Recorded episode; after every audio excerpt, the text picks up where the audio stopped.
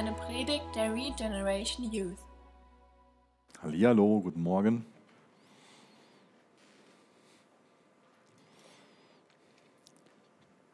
Ich weiß am Morgen nicht so ganz, was ich, was ich, was ich denken soll. Also nicht, nicht komisch gemeint, aber ich kann euch gar nicht so richtig lesen, das meine ich. Waren so ein, waren so ein paar, die so, die so erwartungsvoll geguckt haben, andere hier so. Hm, hm. Naja, mal sehen. Ähm, wir haben heute Morgen auf jeden Fall einen sehr, sehr wertvollen, sehr tiefen, sehr tollen Text vor uns. Dürft ihr gerne schon mal aufschlagen, der Benny hat das eben schon verraten. Ähm, der steht in Epheser 2, Vers 1 bis 10. Es ist ein Weilchen her, gell, dass wir uns äh, mit dem Text aus Epheser befasst haben. Ähm, aber ich denke, dass das ganz gut klappt, so von dem Übergang her. Als kurze Rückblende, ähm, im ersten Kapitel ging es ganz, ganz viel um unsere Segnungen, unsere geistlichen Segnungen, das, was uns Gott schon alles so gegeben hat. Und jetzt sehen wir uns an, warum er uns das alles geben musste, quasi, ähm, um uns zu retten. Also er hätte uns das nicht geben müssen, aber er gibt uns das alles, um uns zu retten, um uns zu anderen Menschen zu machen. Das ist alles seine Gnade, dass Gott Interesse an uns hat, dass er was aus uns machen will. Ja? Im Epheserbrief sehen wir fünfmal, dass wir in dem Text lesen, ihr wart früher und dann kommt eine gewisse Beschreibung. Und dann stehen da zwei Worte, doch Gott oder aber Gott. Das wird fünfmal wiederholt in verschiedenen Texten. Ihr wart früher so und so, eine Beschreibung von uns und dann doch Gott, aber Gott. Wenn wir den Text gleich durchlesen, das, was ganz augenscheinlich ist, ist, dass Paulus da ganz viel mit Kontrasten arbeitet, mit Gegensätzen arbeitet, dass er zum Beispiel Tod und Leben gegenüberstellt.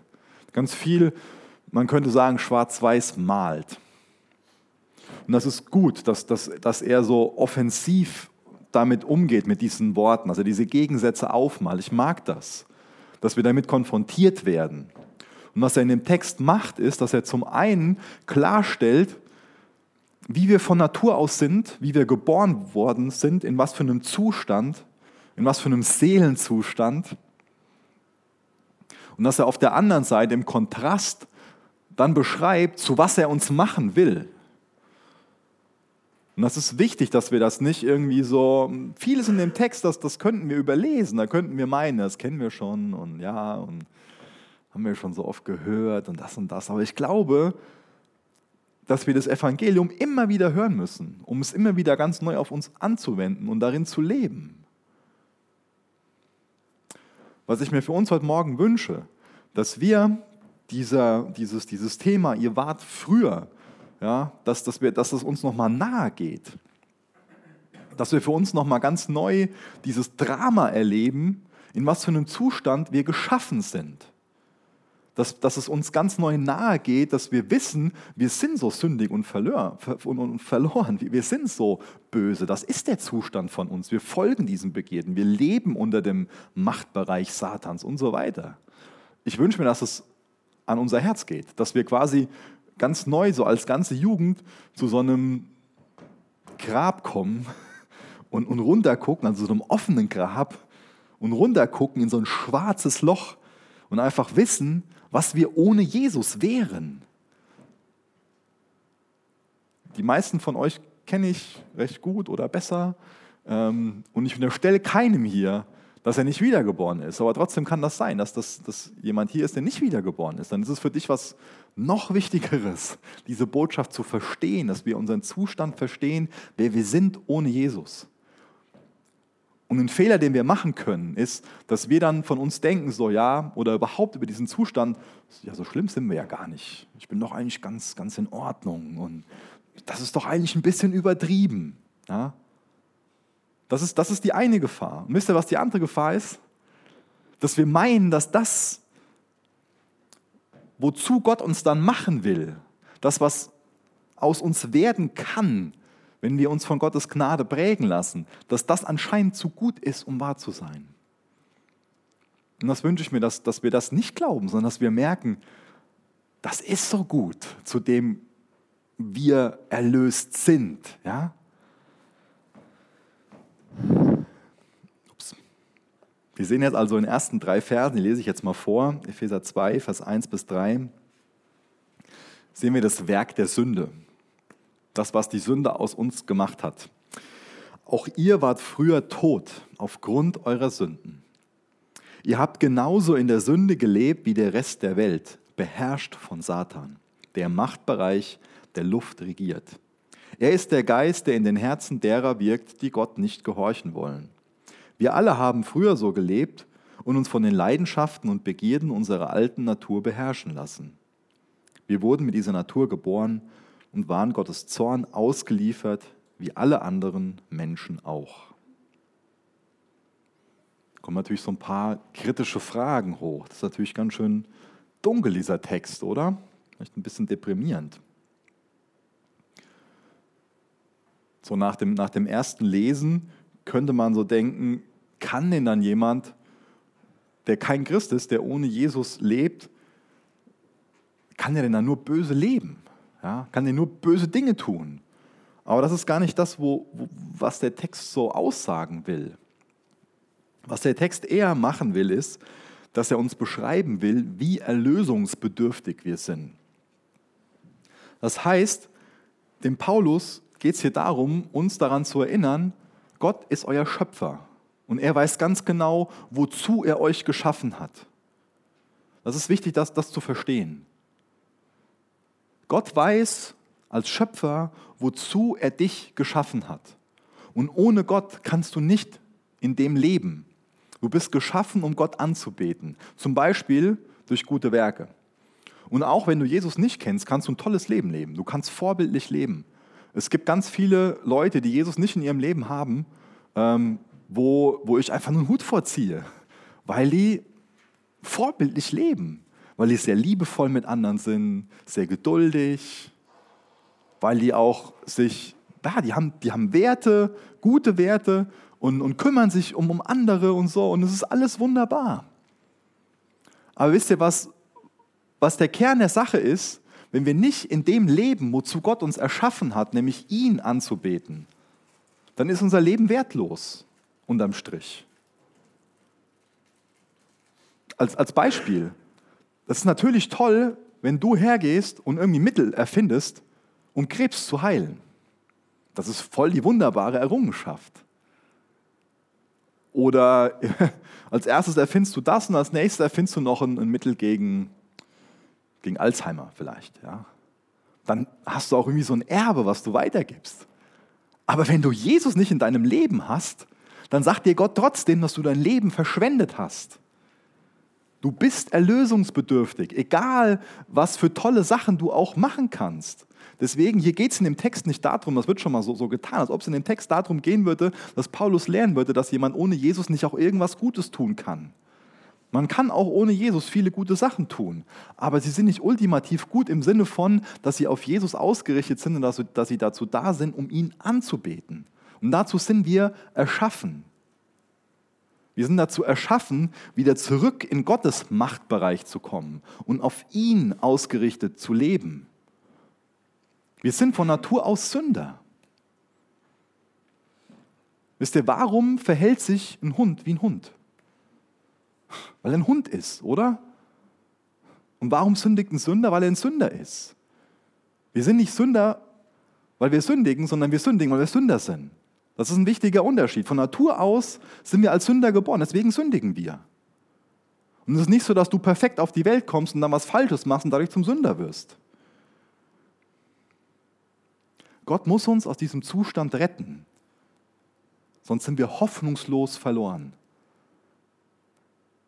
Ich wünsche mir, dass, dass das brutal ist, was jetzt so in unserem Herzen passiert, dass wir nämlich nach und nach dieses offene Grab vor unserem inneren Auge entstehen sehen, wo wir drin liegen, wenn wir ohne Jesus sind. Weil das ist die Realität, das entspricht der Wahrheit. Wir sind dazu geschaffen, um in Beziehung zu Gott zu stehen. Und ohne Jesus können wir nicht in Beziehung zu Gott stehen, in Beziehung zu Gott leben, mit Gott versöhnt leben. Dazu sind du und ich geschaffen. Und wenn wir das nicht machen, wenn wir nicht in Beziehung zu Gott leben, dann haben wir unser Leben verschwendet. Dann ist es wertlos vertan.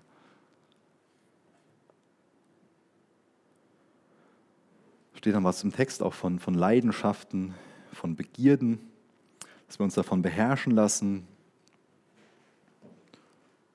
Und auch das ist doch so ziemlich der, der Zeitgeist, oder? Habt ihr bestimmt schon mal gehört und vielleicht auch selbst gedacht so.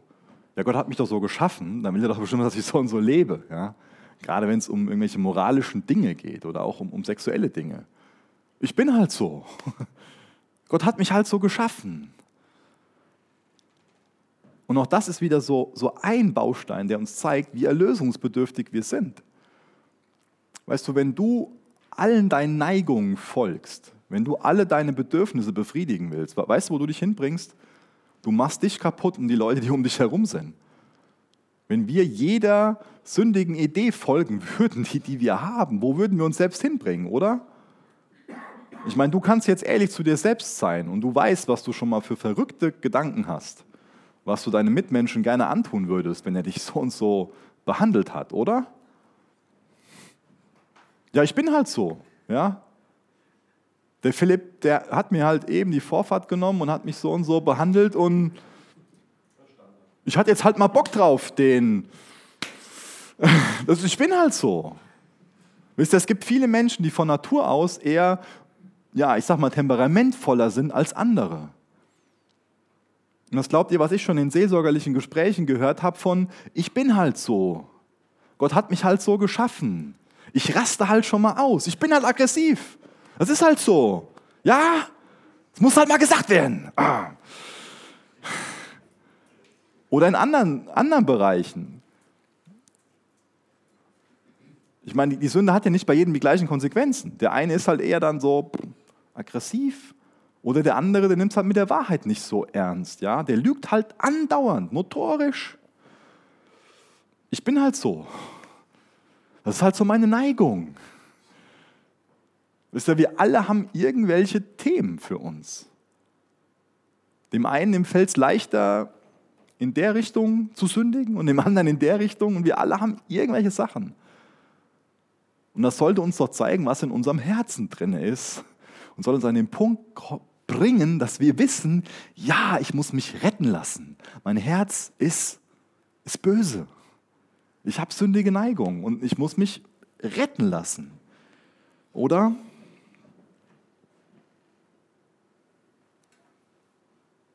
In unserem Herz sind sündige Neigungen. Und das ist gut, dass wir heute Morgen damit konfrontiert werden. Aber es ist auch gut, dass es nach und nach, nach diesem ganzen Schwarz, was da auf der Leinwand gepinselt wird, dann Licht reinkommt, nämlich dass wir Hoffnung dafür bekommen, was wir durch Gottes Gnade werden können. Aber wisst ihr, wenn wir das Schwarz nicht auf der Leinwand haben, dann verstehen wir Gottes Gnade gar nicht. Dann verstehen wir gar nicht, aus was uns Gott erstmal holen muss. Und dann kann er uns da gar nicht abholen, wo wir sind. Und ich glaube, dass wir oft so eine Tendenz haben, dass wir viel besser über uns denken, als wir eigentlich sind.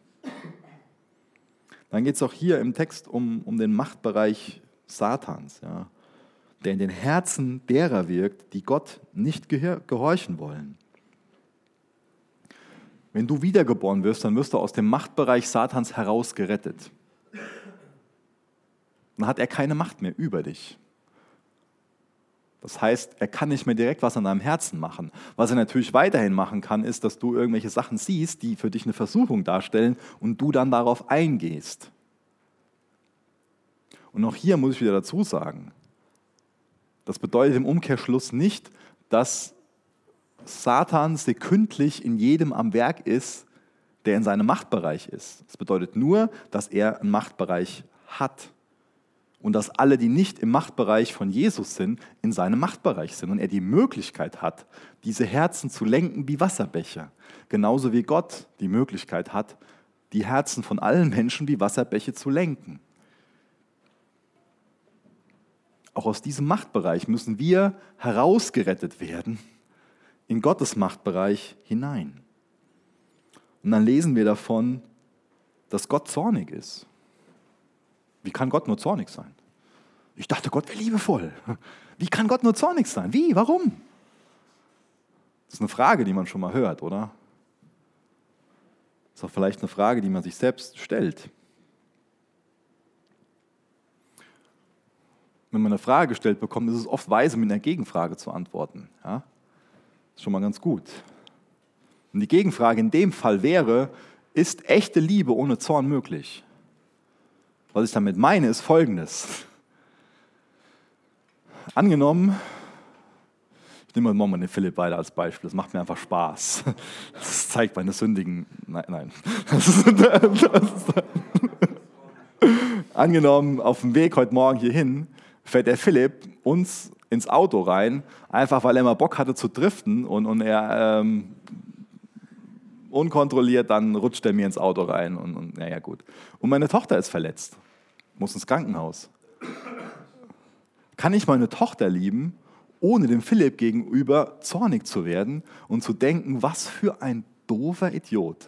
Nur weil er kurz driften wollte, Spaß haben wollte, kann meine Tochter vielleicht nie wieder laufen, weil ihr Bein kaputt ist.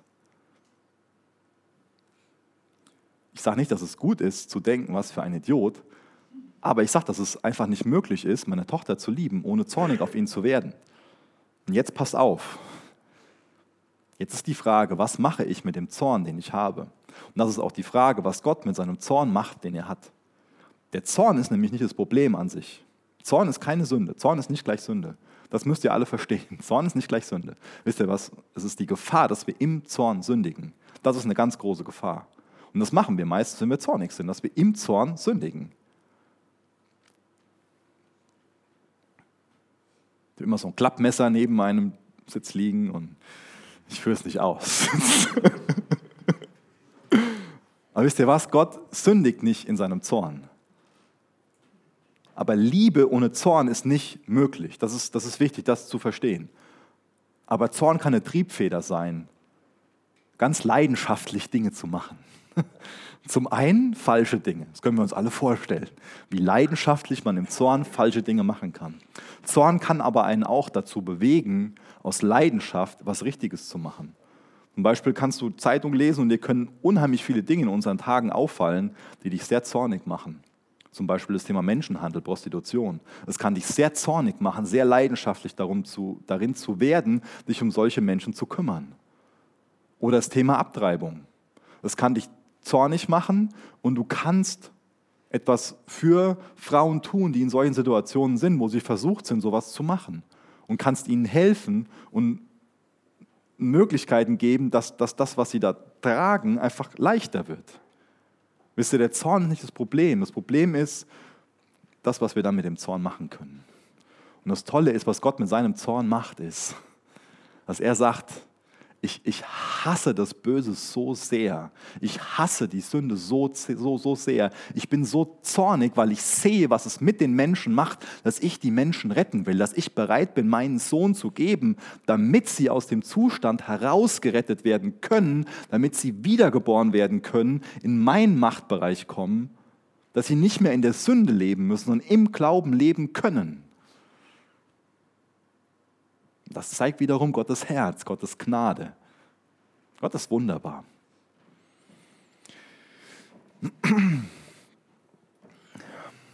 Und trotzdem kommt es vor, dass dieser Text dann so interpretiert wird, von wegen, ähm, Gott ist ein Tyrann. Ja. Gott ist ein Tyrann, der will die Menschheit knechten, indem er ihnen sagt, wie schlecht sie sind. Das ist Unsinn. Das Problem ist bei uns. Wir wollen Gott aus unserem Leben herausklammern. Wir sind stolz, wir wollen selbst Gott sein. Ich glaube, dass das im Kern unser Problem ist. Ich glaube, dass das im Kern das Problem von jedem einzelnen Menschen ist. Dass wir nicht akzeptieren wollen, dass wir Menschen sind. Dass wir so sein wollen wie Gott. Wir sind stolz. Wir wollen nicht unsere Rolle als Geschöpf einnehmen. Weil als Geschöpf müssen wir uns dem Schöpfer unterordnen. Als Geschöpf weiß ich, ich bin zu etwas geschaffen. Aber wenn ich Gott bin, dann kann ich tun und lassen, was ich will. Dann bin ich selbst Herr über mein Leben dann kann ich mir selbst aussuchen, wie ich leben will, was ich mache, wo ich mein Herz dran hänge. Und wir alle wollen Gott sein. Du willst Gott sein. Und das zeigt dir, dass du erlösungsbedürftig bist, weil du nicht Gott bist. Aber Gott ist so gnädig, er will uns retten. Er will uns dahin bringen, dass wir unsere Rolle als Geschöpf einnehmen. Dass wir wissen, wozu wir geschaffen sind.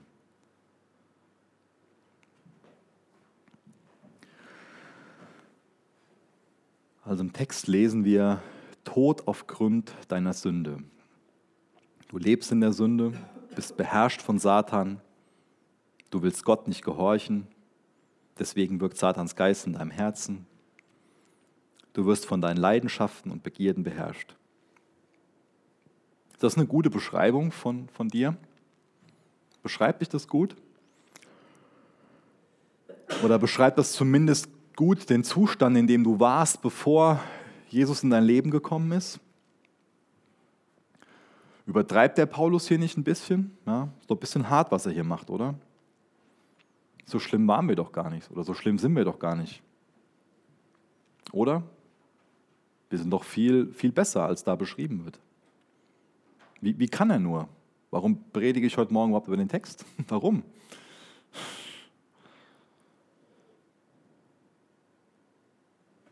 Was, was können wir schon mit so einem Text anfangen? Wisst ihr, ich habe echt eine ganze Weile mit dem Text gerungen, um zu verstehen, warum wir den heute Morgen nochmal neu hören müssen. Und allein das zeigt mir, was ich für ein stolzes Herz habe. Es ist wichtig, dass wir daran erinnert werden, aus was für einem dunklen Loch, aus was für einem Grab uns Gott herausretten will. Es ist wichtig, dass wir vor Augen ein genaues Bild davon haben, wie verloren wir ohne Jesus sind. Es ist wichtig, ein ganz tiefes Verständnis davon zu haben, wie erlösungsbedürftig wir sind. Hast du ein tiefes Verständnis davon, wie erlösungsbedürftig du bist? Weißt du, warum Jesus für dich sterben musste? Weißt du, aus was heraus du gerettet werden musst? Kannst du laut Amen sagen, wenn ich den Text vorlese? Ich lese den Text nochmal vor. Auch ihr wart früher tot aufgrund eurer Sünden. Ihr habt genauso in der Sünde gelebt wie der Rest der Welt, beherrscht von Satan der Machtbereich der Luft regiert. Er ist der Geist, der in den Herzen derer wirkt, die Gott nicht gehorchen wollen. Wir alle haben früher so gelebt und uns von den Leidenschaften und Begierden unserer alten Natur beherrschen lassen. Wir wurden mit dieser Natur geboren und waren Gottes Zorn ausgeliefert, wie alle anderen Menschen auch. Und zu laut Amen sagen? Ich weiß nicht, ob es möglich ist, gerettet zu sein, wiedergeboren zu sein, neues Leben in Jesus zu haben, wenn wir nicht zu dem Text Amen sagen können. Das ist ernst, das weiß ich. Aber das ist eine wichtige Frage. Kann man von neuem geboren sein, ohne bei so einem Text Amen sagen zu können, ohne sagen zu können, ja, genauso erlösungsbedürftig bin ich? Denk, denk da bitte drüber nach. nochmal so, ein, so mit so einem Missverständnis aufzuräumen, wenn, es, wenn ich jetzt heute Morgen dieses Wort schlecht gebrauche, dann, dann geht es nicht darum, irgendwie zu erklären, dass, dass man nichts wert ist. Ja? Man könnte schon mal so denken, also so schlecht bin ich wirklich so schlecht. Es geht nicht darum, dass das, was ich am Anfang schon mal versucht habe zu erklären, es geht nicht darum zu sagen, dass man nur schlechte Dinge tut. Aber es geht darum schon zu sagen, im Grunde vom Herzen sind wir schlecht. Und trotzdem kann man schon mal gute Dinge tun. Aber dabei will Jesus ja nicht bestehen bleiben bei diesen drei Versen. Hört ja nicht danach auf, sondern der Text geht ja danach weiter. Und seine Gnade, seine Liebe gibt uns unseren Wert, macht uns wertvoll. Er will uns ja da heraus retten und will uns einfach nur sagen, vorher bist du so erlösungsbedürftig. Und das ist eine wichtige Frage, die ich heute Morgen immer wieder wiederholen muss. Weißt du, wie erlösungsbedürftig du bist?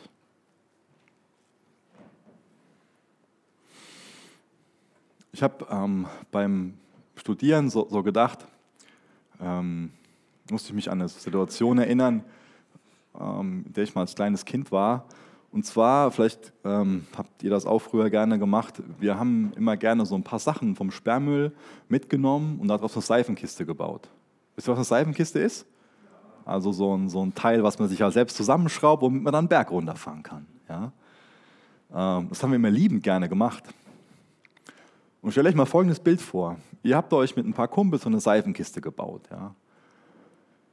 Die ist fertig und jetzt steht so ähm, die erste Fahrt mit der Seifenkiste an. Da hat man schon richtig Bock drauf, oder?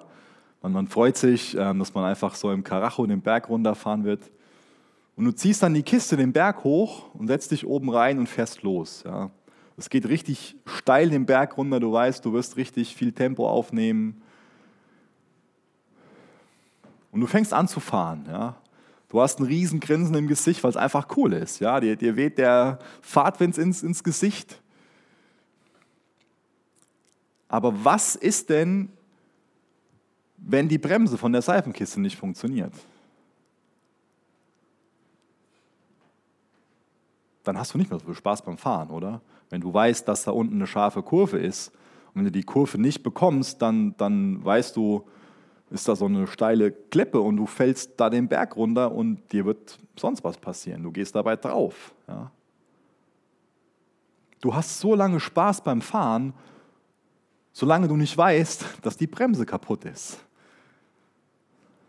Und ich glaube, dass das Bild ganz gut den Zustand von ganz vielen Menschen beschreibt. Die sitzen in, in ihrem selbstgebauten Leben so drinne und rasen den Berg runter und haben Spaß am Leben, aber haben kein Verständnis dafür, dass, dass die Bremse kaputt ist, weil sie die Bremse noch gar nicht gebraucht haben. Aber dann, wenn wir zum allerersten Mal auf die Bremse langen und unser Fuß geht nur so ins Leere und es funktioniert nichts und wir wissen dann, ach, da vorne, und wisst ihr, dann steht Jesus am Rand und er ruft uns alle zu, hier, deine Bremse ist kaputt, aber ich kann die ganz machen, ja. Und dann denkst du nur so, hey, es ist alles gut, ich habe die Bremse doch, ich habe das doch alles hier gebaut, es ist alles perfekt und hör auf, mir den Spaß zu verderben. So ist es schon mal in unserem Leben. Da meinen wir noch, dass, dass Jesus uns irgendwie was will. Ist doch alles cool. Es läuft doch. Es macht doch gerade Spaß. Ist das deine Reaktion auf den, auf den Text? Dass du in deiner Seifenkiste, in deinem selbst gebastelten Leben drin steckst und meinst, ist doch alles cool? Und Jesus ruft dir von der Seite aus zu, ich will dich retten, ich will deine Bremse ganz machen, lass mich mal. Und du nur denkst so, hey, Dafür muss ich ja anhalten. Dafür muss ich ja anerkennen, dass das, was ich hier selbst gebaut habe, gar nicht so gut funktioniert. Es ist alles cool. Lass mich doch fahren. Ist es so, deine Reaktion?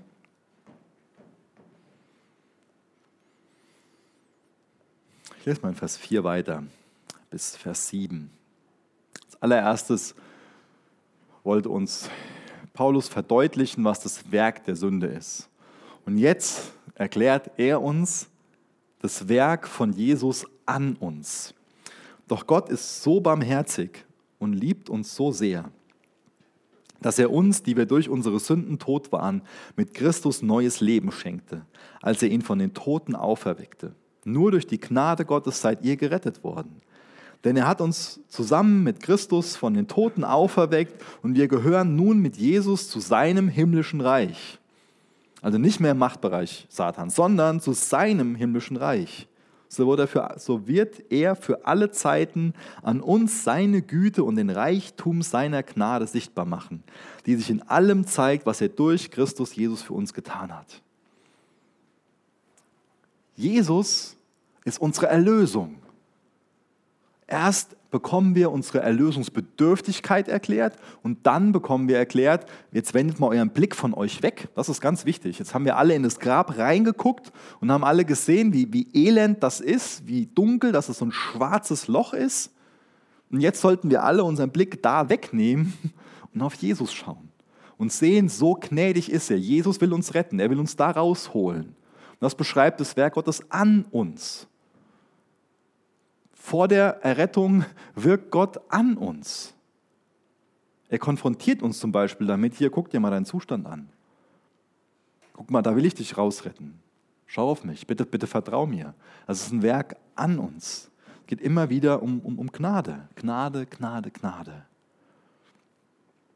Und wenn wir dann im Glauben auf diese Gnade reagieren, quasi die Gnade durch den Glauben aktivieren, dann sind wir in Jesus und dann fängt er an, in uns zu wirken. Zuallererst wird das Werk der Sünde erklärt. Dann wird das Werk Jesu an uns erklärt.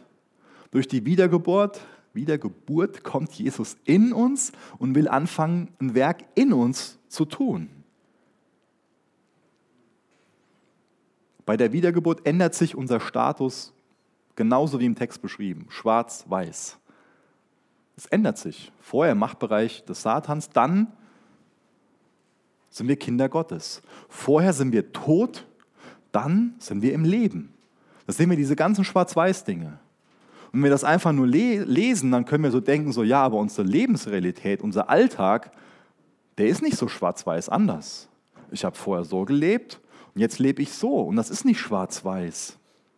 Oder das ist nur ja, so ein bisschen schwarz-weiß, ein bisschen grau und so und so. Wisst ihr, es ist wichtig zu unterscheiden, zum einen zwischen unserer Wiedergeburt und zwischen unserer Heiligung. Unser Status hat sich von jetzt auf gleich geändert. Aber unser Lebensstil, der ändert sich als Prozess. Das nennt man Heiligung. Jesus kommt in unser Leben und will dann anfangen, in unserem Leben zu wirken, an unserem Herzen zu wirken. Und dann leben wir aus der Umkehr raus. Immer wieder merken wir, oh, das ist, das ist doof, dass, dass ich jetzt lieblos zur Anna war. Das ist doof, dass ich den Michael belogen habe und das tut mir leid. Das ist doof, dass ich so von mir denke und schlecht, arrogant über andere. Und immer wieder Umkehr, Umkehr, Umkehr. Und wir werden langsam umgestaltet in Jesu Ebenbild. Das ist ein Prozess, in dem wir dann stecken. Das nennt man Heiligung. Der Status ändert sich sofort. Das Leben ändert sich als Prozess. Es kann sein, dass es so eine radikale Umkehr ist. Es kann auch sein, dass es immer wieder so ein bisschen das lässt sich auch nicht so, nicht so in, in, in, so eine, in so ein Schema reinpressen. Wisst ihr warum? Der Geist weht, wie er will. Das ist ein Werk vom Heiligen Geist, was dann anfängt. Und es ist nicht so, dass der Heilige Geist so, so eine Liste hat, die er dann nach und nach abarbeiten muss, sondern es ist so, dass er uns nach und nach verändert. Es ist toll, wenn wir Biografien lesen, Vorbilder haben. Aber Gott will in uns persönlich ein ganz eigenes Werk machen. Wir stehen dann in der Beziehung zu ihm. Nach und nach werden wir verändert. Das sind dann schon mal größere Schritte, Meilensteine und auch immer wieder kleine Schritte da. Und wisst ihr, wann der Heilige Geist viel in unserem Leben wirken kann, weil er uns viel verändern kann? Wenn wir den Wunsch haben, uns selbst zu sterben. Wisst ihr, das ist eine Sache, nur zu sagen, okay, ich bin schuldig geworden und Jesus soll sich um meine Schulden kümmern gut, Jesus, hier ist meine Schuld, hier ist meine Sünde, nimm das. Dafür hast du ja am Kreuz bezahlt und jetzt kann ich genauso weiterleben wie vorher. Das funktioniert nicht. Das ist kein Christenleben. Es geht darum zu sagen, ich will mir selbst sterben. Also es ist wichtig, dass du als Christ diese paar Worte verstehst. Da habe ich für mich lange Zeit dran gebraucht, bis ich angefangen habe, die zu verstehen. Ich behaupte nicht, dass ich sie schon wirklich verstanden habe. Aber es ist wichtig, dass wir anfangen zu verstehen, was es bedeutet, dass wir uns selbst sterben. Das ist ganz wichtig. Weil dann kann Gott wirklich was an deinem Herzen tun. Dann kann der Prozess der Heiligung, kann der Prozess, Jesus ähnlicher zu werden, dann kann der fortschreiten. Willst du dir selbst sterben? Ist das dein Gebet? Ist das dein Wunsch? Das ist ein ganz gefährliches Gebet, das, das zu beten. Aber ich will dich bitten, bete das. Geh auf deine Knie und sag dir, Jesus, ich will mir selbst sterben. Ich will mich selbst verleugnen. Ich will mein Kreuz auf mich nehmen. Ich will dir nachfolgen. Ich will nicht mehr länger mir selbst leben, sondern ich will dir leben. Ich will dir nachfolgen. Herr, zerbrich mich. Das will ich dir mal empfehlen, das zu beten aus dem ganzen Herzen. Und dann kannst du auch sehen, dass sich Dinge in deinem Leben verändern. Dann ist dieser Text nicht mehr nur Schwarz-Weiß-Malerei und du meinst, bisschen krass, ja, das ist zu schlecht und das ist zu gut, um wahr zu sein. Aber wenn du so betest mit, um dieses zerbrochene Herz, um dieses dir selbst sterben, dann bekommst du einen Blick für das Grab dann bekommst du einen Blick für Jesus, für seine Gnade und dann wirst du Jesus ähnlicher werden. Dann wird er dich verändern.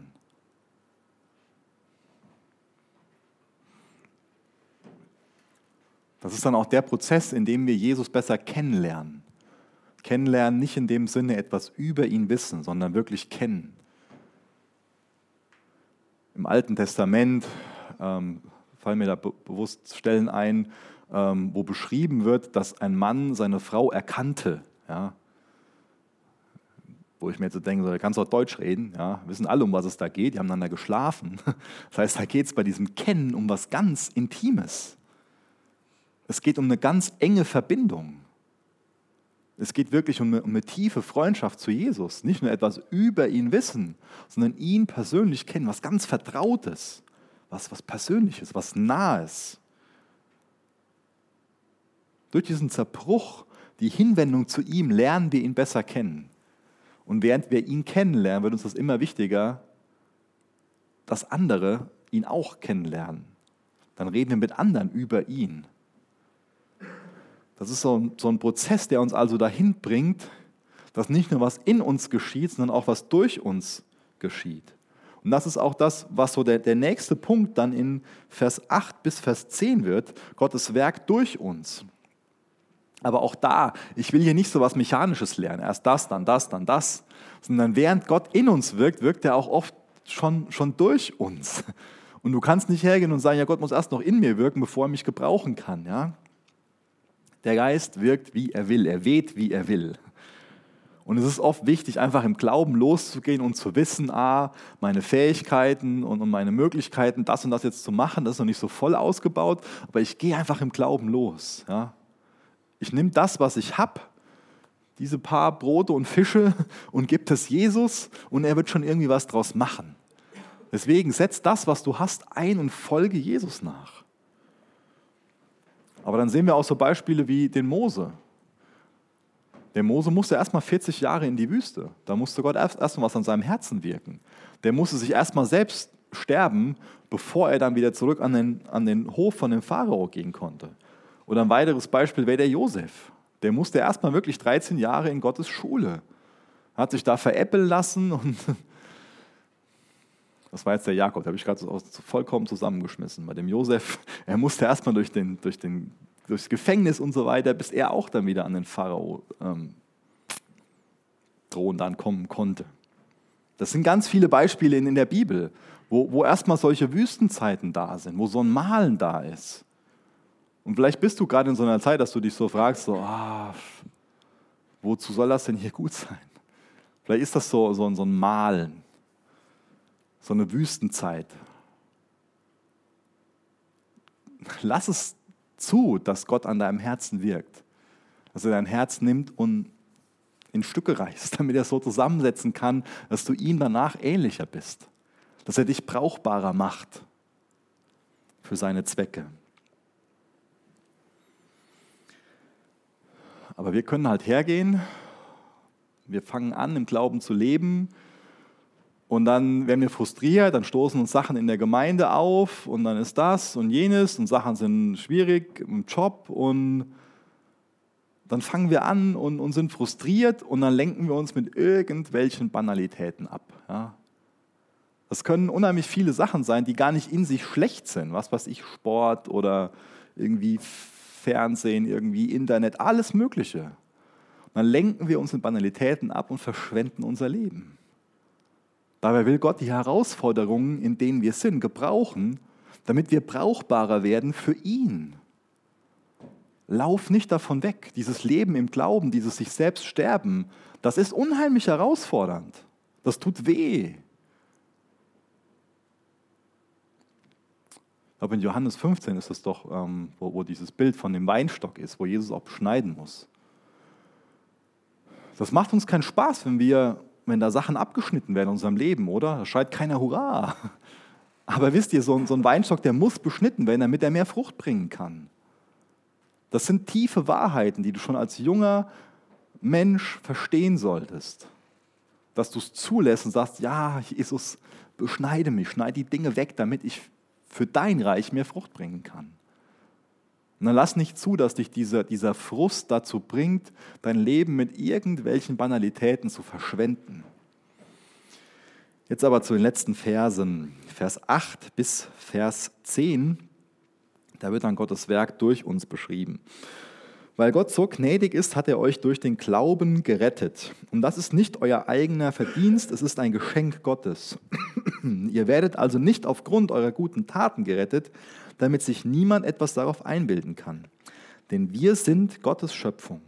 Er hat uns in Christus Jesus neu geschaffen, damit wir zu guten Taten fähig sind, wie er es für unser Leben schon immer vorgesehen hatte. Und in Vers 10 lese ich noch bewusst aus einer anderen Übersetzung vor, aus der Elberfelder, da steht dann da, denn wir sind sein Gebilde, sein Werk, in Christus Jesus geschaffen zu guten Werken, die Gott vorher bereitet hat, damit wir in ihn wandeln sollen.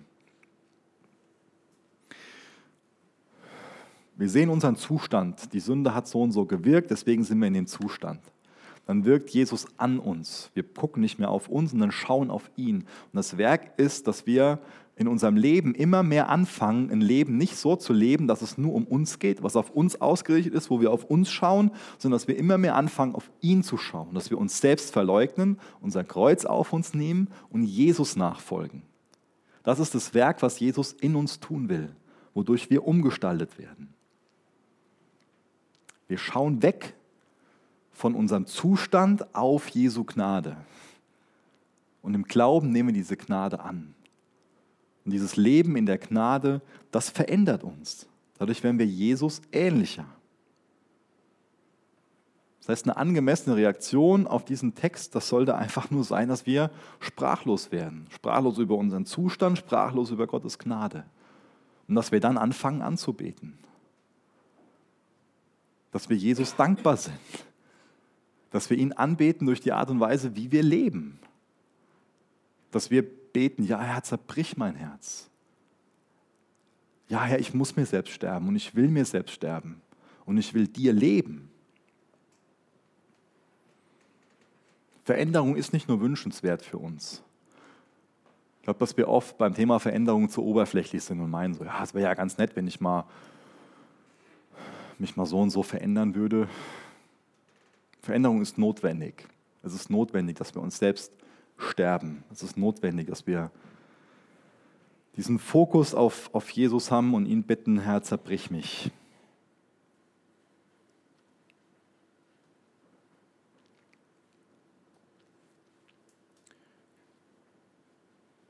Mal hier ein paar Sachen überspringen.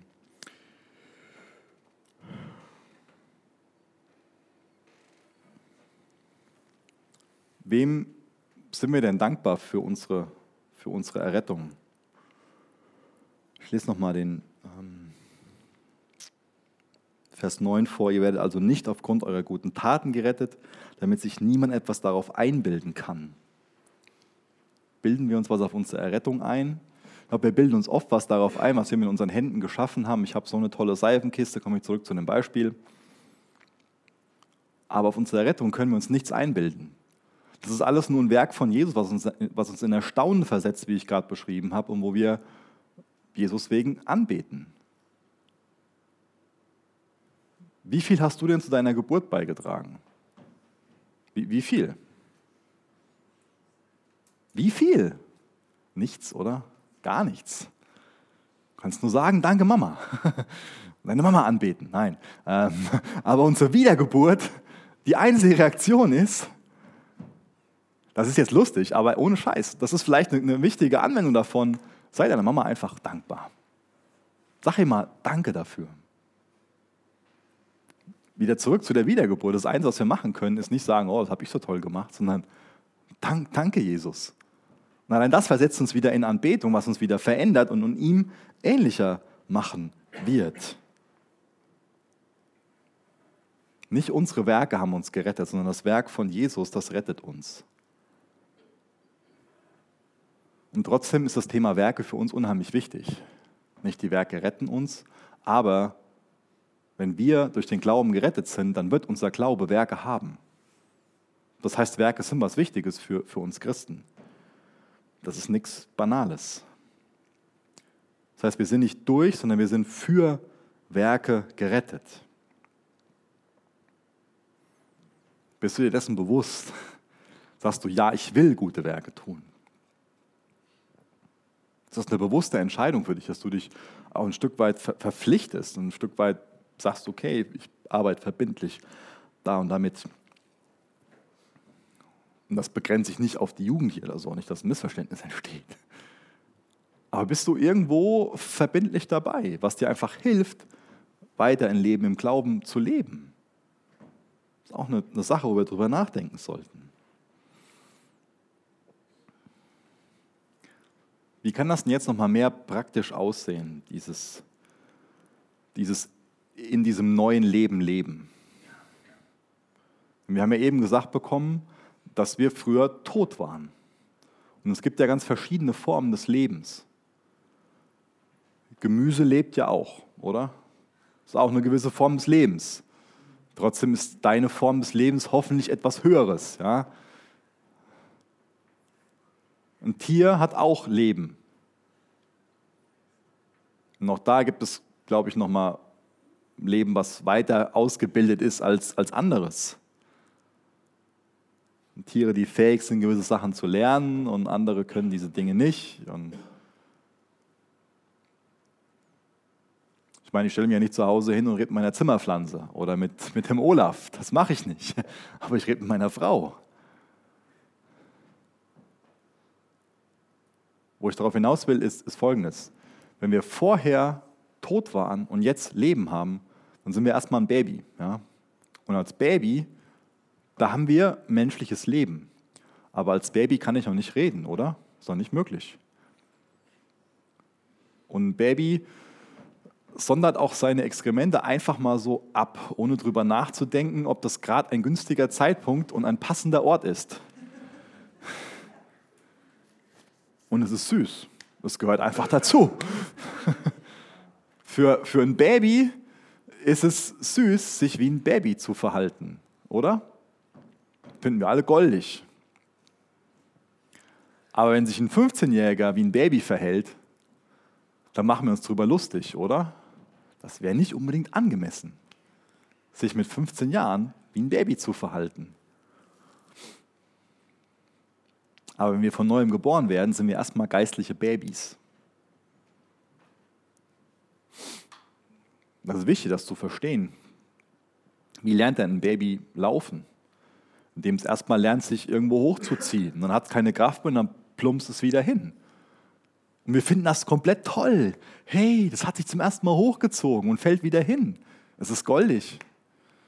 Wie lernt ein Baby zu laufen? Dann nach und nach äh, ist einfach mehr Aktivität da. Erstmal krabbeln und dann hochziehen und hinstellen an, an der Hand und so. Und man fällt einfach hin. Man lernt, indem man Fehler macht.